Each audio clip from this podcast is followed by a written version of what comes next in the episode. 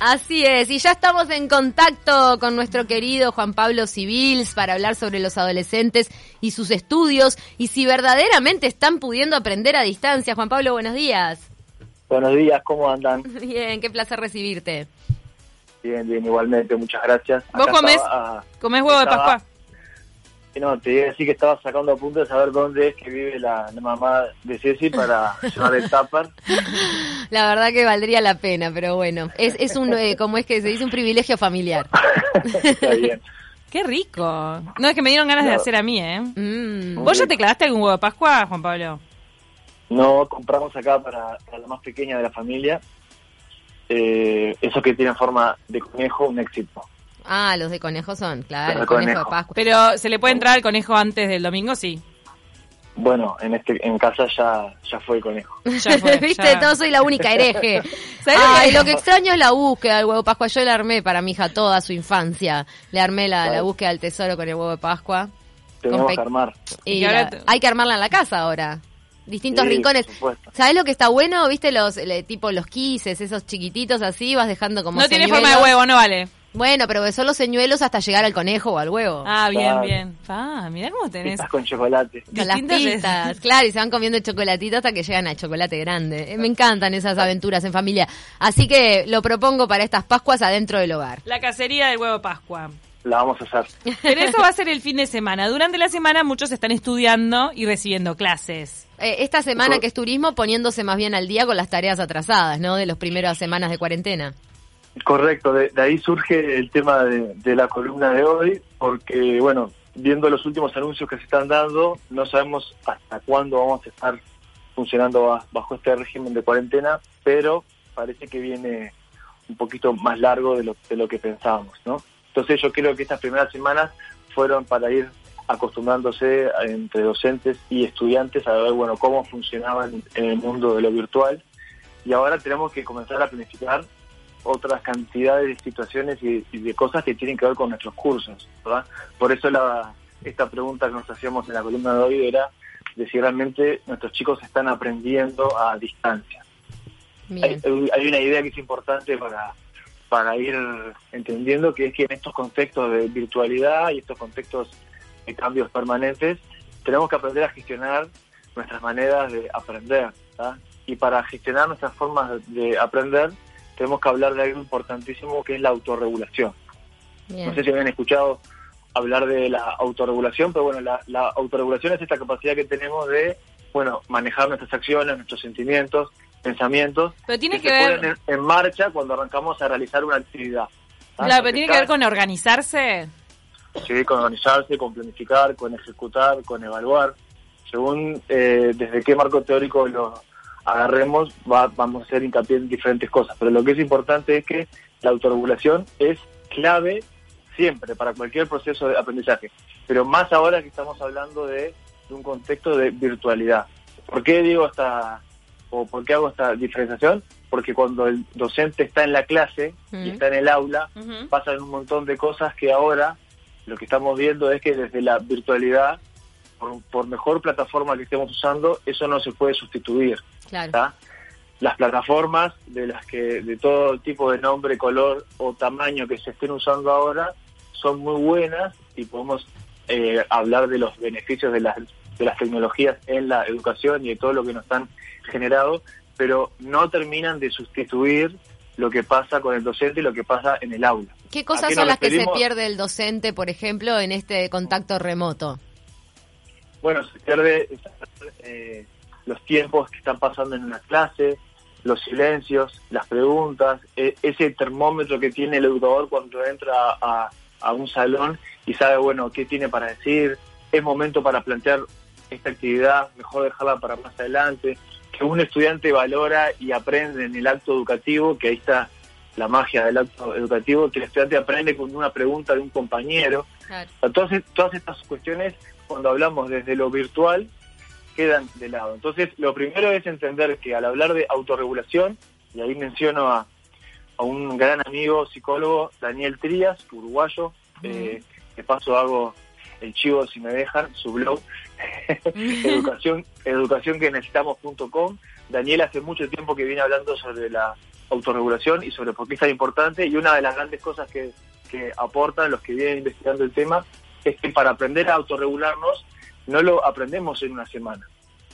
Eh, no, no lo aprendemos de un día para el otro. Entonces, en estos contextos tenemos que entender y conocer, bueno, cómo están funcionando nuestros estudiantes en estas capacidades para autorregularse. ¿Es propio de la adolescencia la perdóname, si quieres terminar la idea y ahora te hago esta pregunta maravillosa. No, pregúnteme, pregúnteme.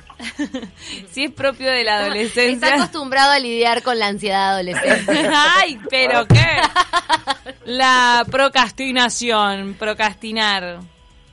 A ver en qué sentido, en esto de dejarlo para más adelante. Sí, eso de dejar para más adelante. O sea, si soy adolescente, estoy en el Instagram, estoy en el TikTok haciendo videos bailando y estoy hablando con mis amigos en el WhatsApp y bla, y voy dejando para adelante, voy dejando para adelante y de repente llegan las 8 o 9 de la noche, me están llamando para cenar y todavía no hice la tarea. yo creo que... Eso también es parte, es uno de los desafíos para la autorregulación. Sí, ni que hablar sobre todo por la cantidad de, de estímulos y de distractores que pueden tener y entiéndanlo desde esta lógica de, bueno, recuerden lo que hablamos la columna pasada, estamos en una dinámica anormal, ¿no? Una dinámica de encierro, de aislamiento, en donde los nuestros chiquilines nuestros estudiantes tienen menos elementos para, para distraerse comúnmente, como pueden ser salir a la calle, hacer una actividad deportiva, y están metidos en la casa. En esa dinámica o en esa situación tienen que atender a lo que pasa en su hogar, atender a lo que el docente les pide, tratar de, como dice Cami, de no desviarse en sus TikTok, Instagram o las cosas que estén haciendo. Entonces, esta típica frase de querer es poder, ¿no? No siempre es así en entornos educativos. O sea, hay chiquilines que a veces no se esfuerzan, por más que les motive la tarea, por más que estén interesados en los objetivos del aprendizaje que estén dando, pero no logran esforzarse. ¿Por qué? Porque no saben cómo se hace. O sea, no saben cómo llegar a ese objetivo que el docente le está transmitiendo. Entonces, en una clase o en un espacio de aula es mucho más sencillo que el docente pueda marcar pautas o dar otros lineamientos para que el estudiante llegue a eso. Si el estudiante no sabe cómo se hace, es muy probable que el, estudiante promedio, bueno, abandone la tarea, ¿no? Se desmotive, eh, no quiera seguir mm. haciendo lo, lo, que está haciendo vinculado al acto académico. Por eso es tan importante esta mención que hacemos de, bueno, aprovechemos este tiempo para reflexionar acerca de nuestra autorregulación. Suena, todo lo que vos decís, este, suena como, em, como que estamos en un periodo muy difícil para captar la atención, para que sigan laburando los, los, los adolescentes, que sigan aprendiendo y que después puedan retomar que puedan retomar la, la, dinámica de la clase. Juan Pablo, ¿y Pero todos nos adaptamos, ¿no? ¿Cuánto incide en esto de saber manejarla, en esto de poder autorregularse todo el resto de los ámbitos de nuestra vida, o sea, el, que el adolescente tenga una gestión de sus emociones, el que pueda controlar los estados de ansiedad, eh, todo el tema de los límites, todo eso, ¿cuánto incide en el rendimiento académico, sobre todo en esta situación remota? No, incide al, eh, si decimos el 100%, nos, nos estamos quedando cortos, ¿no? O sea, eh, cómo un adolescente o cómo un estudiante, por hablar así, gestiona sus emociones, eh, maneja sus sentimientos, sus pensamientos a la hora de hacer una actividad, pasa en lo académico, pero pasa, como decís vos, sí, en cualquier otra cosa. En, cómo maneja la, esa frustración que puede sentir el adolescente frente a eh, un compañero que no lo invita a un baile, eso también es hablar de autorregulación. Pero me, parece también importante, no sé si la pregunta de Candy iba por ese lado, de que se está viendo ahora, porque bueno, a mí me, toca trabajar en, en un en un liceo, pero estoy en contacto con otros colegas que trabajan en instituciones educativas, de que hay eh, una lógica media peligrosa, eh, y, lo quiero plantear así, porque también con mucho respeto y con mucho cuidado, de, hacer como que las clases tienen que seguir como si no pasó nada, ¿no? Esto es puede ser peligroso entender que desde lo virtual las clases avancen y sigan y sigamos hablando de los cursos como si como si estuviéramos todos metidos en la misma clase tenemos que volver a, insistir que estamos en una situación anormal, ¿verdad?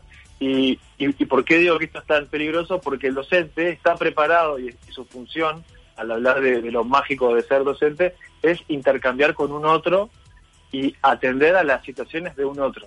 Conozco muchas realidades de profesores que no tuvieron ni una clase presencial con sus chicos. Recuerdo que estamos hablando, no, no me acuerdo la fecha exacta de cuándo comenzó esta cuarentena, pero eh, las clases habían comenzado recién. O sea, hay docentes que no conocen todavía a sus estudiantes porque tuvieron una o dos clases. Entonces no podemos exigirle al docente que planifique de la misma manera como lo va a hacer con otro nivel de conocimiento de, bueno, qué le pasa a sus chicos o, de, qué le pasa a sus estudiantes.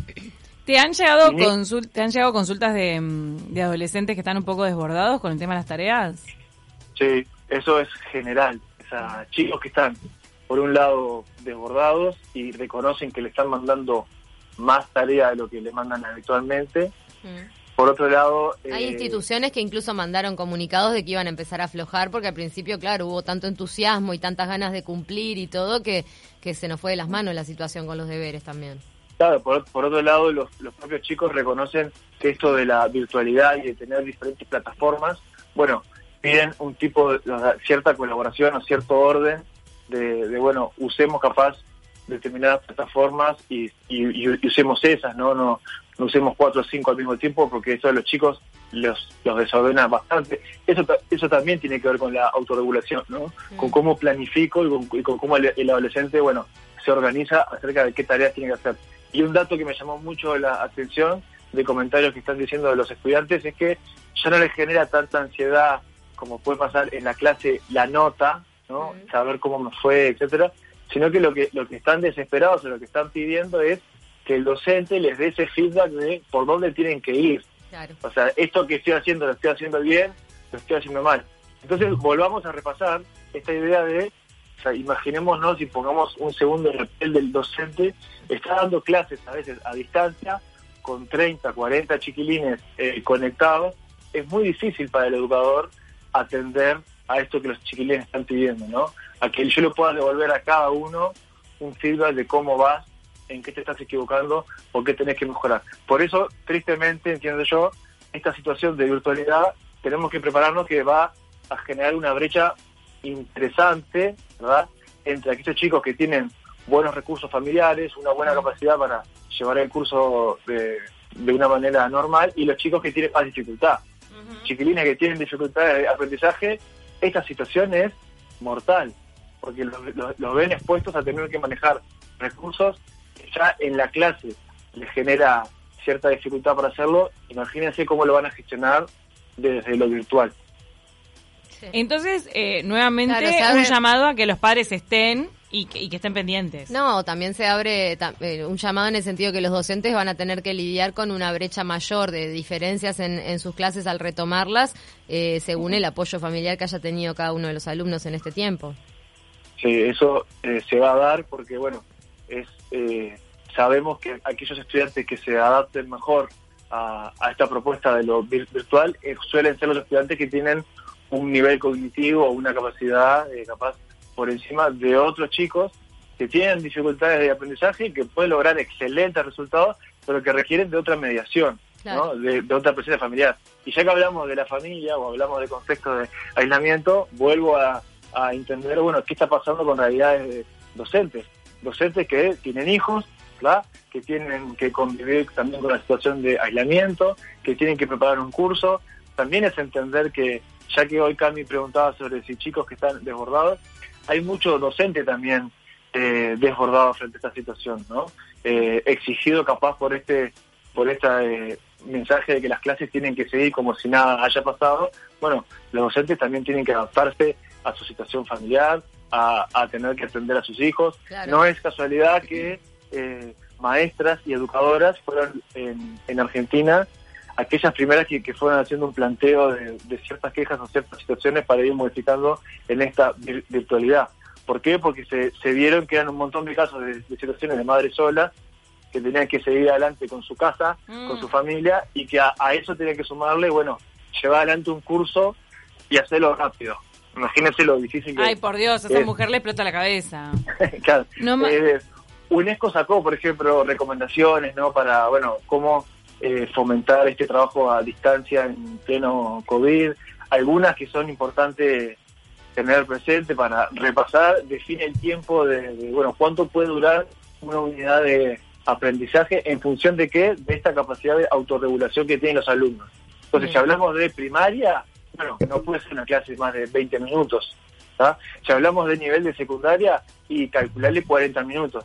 ¿Qué pasa? Conozco muchos liceos, acá públicos y privados en Uruguay, que están haciendo jornadas de, de 8 a 3 de la tarde, eh, con algún recreo en el medio, por supuesto, pero están haciendo jornadas como si nada hubiese pasado. Eso también es eso también es cuestionable. No, porque aparte una cosa es estar 40 o 45 minutos en una clase con gente alrededor, que vos haces una mirada, que qué sé yo, y otra es solo enfrente a un computador, eh, tantas horas en tu casa, claro. Exacto. Nos manda... por, eso, a eso es que eh, insisto en esto de, bueno, hablar de, de la autorregulación como esto de, bueno, hay una planificación, hay una un control de, lo que yo estoy haciendo, hay una evaluación. Aquellos chicos que, que tengan mejor desarrolladas estas habilidades, en esta lógica van a tener mejores resultados. Juan Pablo, te voy a meter en un brete. ¿Puedo? Antes de despedirnos. Sí, justo, justo que no estoy ahí, me meten en un brete desde acá. Si sucediera que las clases se postergan de forma presencial hasta después de julio, hasta septiembre, como está diciendo alguna gente, sobre todo en Montevideo. ¿Sos de los este, docentes o especialistas que trabajan cerca de la educación que considera que este año debería darse por perdido? Por perdido. Eh, no, no, es una buena pregunta si me preguntas así rápido, la noción de darlo por, por perdido. Bueno, no es perdido totalmente, pero te digo que arranques de nuevo en primero liceo, arrancaste este año, bueno, todo el mundo arranca de nuevo en primero. Ponele. No, yo creo que podemos, eh, a partir de ahora, y por eso me, gustaba hacer este este parate en, las columnas para hablar de esto, eh, arrancar a ver, bueno, si vamos a acompañar a nuestros estudiantes desde la virtualidad, ya no es mandando mandando tarea y ya no está haciendo como que el curso avanza como si nada. Mm. Capaz que una de las opciones que tenemos que hacer si en eso es, bueno, definamos qué objetivos queremos que nuestros estudiantes eh, aprendan y tengan incorporados en este año de COVID-19, ¿no? Bueno, mm. para poder en agosto o en septiembre evaluar esos contenidos. Otra de las opciones que podemos hacer es podemos estirar un poco el año electivo, podemos usar tiempos capaz que se usan eh, de fin de año, que comúnmente los usamos para rendir examen, usémoslo para agregar más semanas de clase. Creo que hay otras alternativas para, para dar antes de decir, bueno, perdimos el año y el año que viene arrancamos todo el nuevo. Y cortito para responder, eh, perdón, Chopo, porque nos tenemos que ir a mm, nos tenemos que ir a la tanda. Perdón, pero nos manda Amalia, dice, creo que se trata de falta de pedagogía que viene arrastrando, de, que se viene arrastrando desde mucho tiempo atrás. Claro, queda más a la vista. eso es lo que decía, claro, que la, la autorregulación eh, depende mucho de cuáles son y cómo son nuestras prácticas educativas. Y no es algo que se, que se va a enseñar de hoy para mañana. Esto es para reflexionar acerca de, bueno, cómo estamos enseñando a nuestros estudiantes. Bueno, muchísimas gracias. Les dejo, les dejo Cami, yo siempre les dejo y les leo algo. Les ah. voy a leer este mensajito breve que un colega educador genio, Manuel Varela, uruguayo también, vamos a darle para adelante a los uruguayos, me mandó este mensaje. Se los leo rápido y nos vamos. Dale. Dice, profe, profe, no es lo mismo que estar en clase. ¿Cuándo cree que vamos a volver? Me escribió hoy una alumna. La magia está en el aula, dijo una amiga, de esas maestras de profesión y de alma.